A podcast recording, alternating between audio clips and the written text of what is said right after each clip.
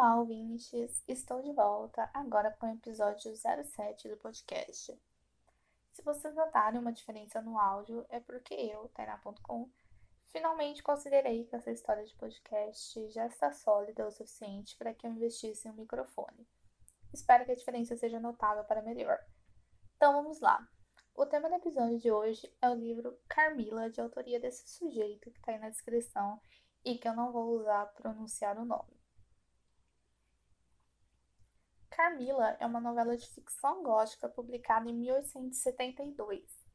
Ela é narrada por Laura, uma jovem que conta os dias passados na companhia da misteriosa Carmila e os eventos estranhos que ocorreram na região após a sua chegada.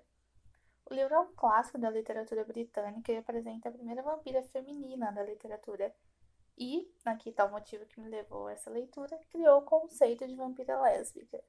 A história também inspirou diretamente Drácula, que foi publicado em 1897 e foi um marco na literatura gótica. Tá, mas aprofundando um pouco do que, que a história fala. Logo no começo, a Laura narra um episódio que aconteceu quando ela tinha entre 6 e 7 anos, onde ela se viu sozinha em seu quarto, uma coisa que não era comum. Quando ela começou a chorar para tentar atrair a atenção das suas criadas, uma mulher apareceu e deitou junto com ela na cama. Essa mulher é retratada como sendo extremamente bela. Até aí tudo bem. O problema é que a Laura, quando já estava mais calma nos braços dessa mulher, sente que foi mordida e volta a gritar e chorar, assustando essa desconhecida e fazendo com que ela suma do quarto. Esse episódio foi tratado por todos os adultos ao redor da Laura como sendo fruto de um sonho, na realidade, porém ela cresceu acreditando que isso realmente havia acontecido, apesar do que lhe disseram.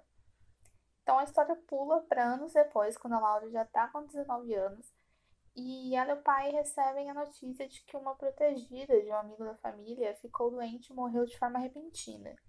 Na carta que esse amigo escreve, ele acusa de uma forma bem bagunçada, claramente perturbado pelo luto, que a culpa da morte foi dele e da hospitalidade cega, dizendo que uma convidada que recebeu em sua casa traiu a confiança dele. E é logo depois dessa leitura que somos apresentados a nossa vampirinha Carmila. Não vou discorrer aqui tudo certinho, passo a passo do que acontece, porque eu não quero que o episódio fique muito extenso, até porque a história é curta. Então, se eu começar a falar muito, eu acabo contando tudo o que acontece.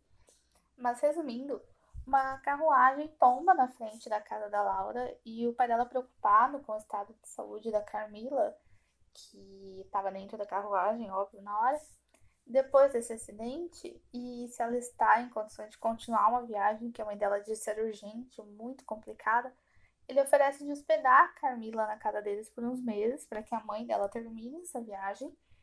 E diz que, já que a Laura estava se sentindo solitária, tinha acabado de receber a notícia de que uma possível amiga estava morta, a Carmila poderia ficar lá como convidada e né, se tornar amiga da Laura. A partir daí, a história começa a fluir para nós, enquanto leitores, fica bem óbvio desde o início que tem algo errado, vamos dizer assim, com a Carmila. A bicha não levanta antes de uma hora da tarde, sempre dorme trancada dentro do quarto, mas ainda assim consegue desaparecer dele sem que saibam como. Ela diz estar proibida de revelar seu sobrenome e fatos mais concretos sobre ela e sua família. E o mais importante, a Laura começa a ter pesadelos esquisitos envolvendo uma sensação de mordida em sua garganta bem como passa a se sentir fraca e doente, tudo isso depois da chegada da Carmila. E esses sintomas que a Laura começa a ter também foram sentidos por outras pessoas desse vilarejo, da região onde elas estão, só que essas outras pessoas morreram em questão de dias. A primeira vez que eu li Carmila foi uns quatro anos atrás, se eu não me engano, e eu fui diretamente com a expectativa de ler sobre uma vampira lésbica. Então podemos dizer que eu esperava bastante lesbianidade da história. Sinceramente, eu me senti decepcionada e, de certa forma, só tenho a mim mesma para culpar por isso. O livro é uma história curta, um conto, e que foi publicado em uma revista da época. E a época que a gente está falando é 1872. Só essa contextualização do ano de publicação já nos dá um alerta de que, obviamente, qualquer representação de mulheres lésbicas não vai ser da mesma forma que é feita hoje, em 2000 e. Tendo isso em mente, Carmila é sim o marco do gênero. A história foi a precursora para que tivéssemos não somente a primeira vampira feminina e lésbica, mas também introduziu uma coisa que eu gosto muito, que é a questão da sexualidade, do erótico relacionado a criaturas vampirescas.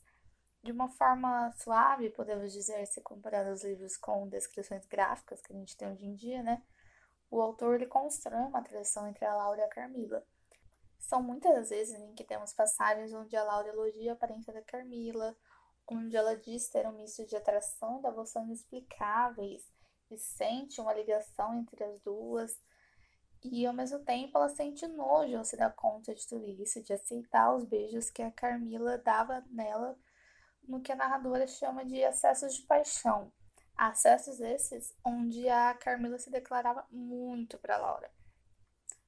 Uma leitura fácil e rápida que vale a pena ser feita, principalmente para quem tem um gosto por histórias com elementos sobrenaturais e vampiros eu ainda tenho, depois dessa releitura, um desejo de que a história talvez fosse mais longa, para que certas coisas fossem tratadas com mais calma.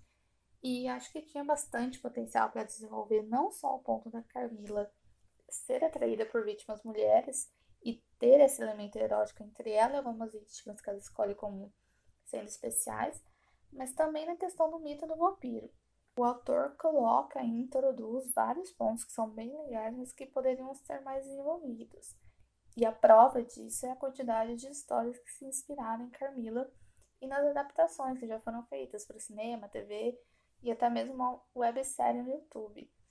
Espero que vocês tenham gostado desse episódio do livro tema dele.